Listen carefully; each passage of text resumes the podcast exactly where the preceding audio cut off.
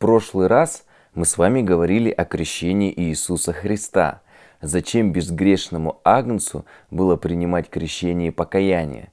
Сегодня мы продолжаем наш разбор и читаем о том, что было после крещения Мессии с 12 стиха. Немедленно после того Дух ведет его, то есть Иисуса, в пустыню, и был он там в пустыне сорок дней, искушаемый сатаною, и был со зверями, и ангелы служили ему. Интересно, что в своем толковании Иоанн Златоуст ставит акцент на том, что Дух ведет его не в город, не проповедовать на площадь, но в безлюдную пустыню. Дьявол нападает чаще всего именно тогда, когда видит людей в одиночестве и уединении. Вспомните, как он начал искушать Еву, когда застал ее одну. Мужа рядом не было, и Бог явно не присутствовал рядом. Когда человек приходит к Богу, то сразу же после покаяния начинается борьба за сохранение этих отношений. Приходят искушения. Борьба со грехом неминуема для христианина и не закончится, пока мы живем в нашем физическом теле, которое имеет первородное повреждение в результате грехопадения. Павел так и говорит, что из-за этого часто он делает не то, что хочет, но наоборот, те вещи, за которые ему стыдно. И единственный способ победить плоть и ее влияние на наши решения и поступки – побеждать ее духом, то есть регулярной духовной жизнью. Заметьте, Христос и подает нам пример. Во время искушений Он постится 40 дней в пустыне – так и мы, проходя искушение, чтобы победить, должны использовать действенное духовное оружие – пост, молитву и исповедание Божьего Слова. Помните, как Христос отвечает искушению в другом Евангелии? Написано и цитирует Священное Писание. У большинства уважаемых служителей ранней церкви мы сможем увидеть, что и они пишут об этом – Борьба со грехом продолжается всю нашу жизнь и прекратится только с физической смертью, когда тело вместе с греховной природой умрет, и мы получим новое прославленное тело, без болезни греха. Нам больше не будет хотеться грешить, и искушения не будут иметь влияния.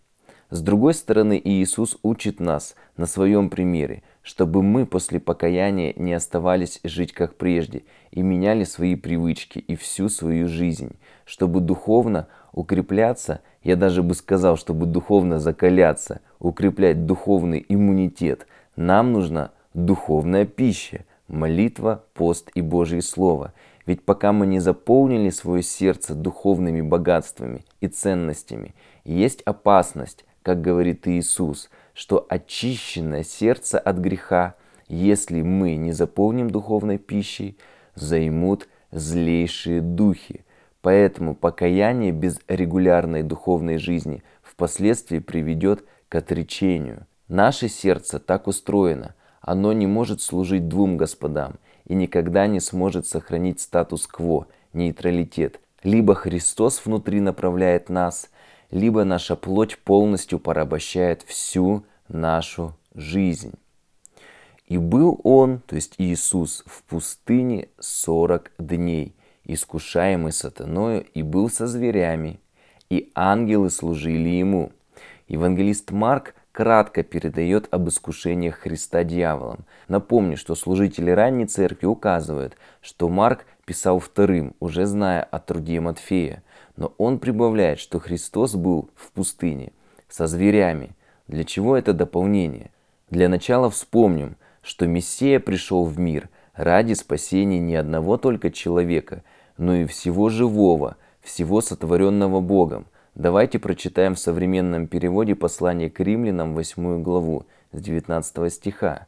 «Ведь все творение с нетерпением ожидает откровения сыновей Божьих, потому что творение было подчинено бессмысленности существования не по своей воле, а по воле того, кто подчинил его.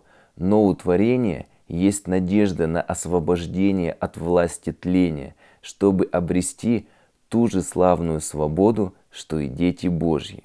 И это понятно. Ведь Адам был царем творения. Он возглавлял его. Бог дал ему власть над ним. И когда согрешил, то увлек за собой под эту власть все, что было ему подчинено, то есть весь мир. Через падение Адама в мире воцарились смерть и тление. Как люди, так и прочие твари, звери, птицы, рыбы, стали смертными. До падения же Адама так не было. Бог не сотворил смерти ни для человека, ни для живой природы. И это очень важный для нас урок. Мы никогда не отвечаем только за себя. Рядом с нами есть наши близкие и родные люди. И когда мы оступаемся и падаем, мы оказываем на них влияние. Кто-то может сразу поддаться дурному примеру, а в кого-то мы сеем этот дурной пример, который с годами в сложной ситуации сможет и прорасти. Если в ссоре отец не сдержался и ударил мать, то малыш через десятки лет повзрослев и создав собственную семью, будет всегда иметь этот пример. И в трудную минуту его рука может дрогнуть, и он перейдет черту. Мы никогда не несем ответственность только за себя. Мы оказываем влияние. Особенно на нас смотрят в сложных ситуациях. Будем помнить об этом. Несмотря на то, что Адам согрешил и нарушил Божий план творения, внеся в него болезнь и повреждение, Бог избирает другой план. Хочет сам стать человеком, чтобы прийти на землю и самому исполнить то, чего не исполнил Адам. Таким образом, можно говорить, что Христос – это второй Адам. Первый Адам был родоначальником ветхого человека, зараженного грехом и смертью. А Христос, второй Адам – явился родоначальником нового человечества. Новое человечество – это те, кто верует во Христа и идет за Ним по своей воле. Бог и в Эдемском саду не заставлял, но предлагал сделать выбор. Это и есть отношение любви, когда с тобой рядом не по принуждению, и ты готов отпустить, как и Бог отпустил Адама из рая. Адам многое потерял, но это был его выбор. Новое творение верующий во Христа, в свое время будет избавлено от рабства смерти, и вместе с ним от этого рабства будет избавлено все творение, вся живая природа.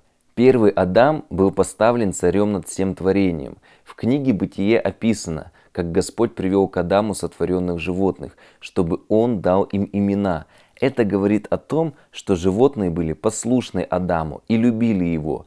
Но когда Адам пал, он утратил свое царское достоинство. Видимо, поэтому животные утратили повиновение и любовь к человеку, утратившему повиновение и любовь к Богу. Некоторые стали угрозой для человека, других же мы насильственно покоряем себе, и только некоторые сохранили любовь и привязанность, например, собаки. Но в будущем мире все вернется. Давайте прочитаем Исаию 11 главу с 6 стиха. «Волк будет жить вместе с ягненком, леопард ляжет рядом с козленком, теленок и лев будут вместе пастись, и дитя поведет их. Корова будет пастись с медведицей, их детеныши будут вместе лежать, и лев, как вол, будет есть сено. Младенец будет играть над норой змеи, малое дитя положит руку на гнездо гадюки, и не будут ни вредить, ни губить на святой горе моей, ведь земля будет наполнена познанием Господа, как воды наполняют море. И здесь мы видим, что когда Христос приходит в пустыню, то дикие звери, хищники, не растерзали его. Они узнали своего Создателя и были с ним. И в новом мире и нас ждут такие же отношения. Заканчиваются рассматриваемые сегодня стихи. И ангелы служили Ему, то есть Христу. Матфей более подробно пишет и уточняет, что ангелы стали служить после искушения. Так и в нашей жизни. Если тебе кажется, что небеса закрыты, все очень плохо, нет выхода, то просто помни, что настанет вскоре время, когда буря пройдет, тучи разойдутся, и покажется открытое небо, и ангелы Божии придут помочь тебе. Ангелами в Библии называются не только бесплотные духи, но и посланники из плоти и крови, наши ближние. И может быть, уже сегодня мы сможем стать для кого-то ангелами. Посмотрим вокруг. Может быть, сегодня кто-то нуждается в нашей поддержке, и мы станем Божьими посланниками, Божьими ангелами для наших ближних.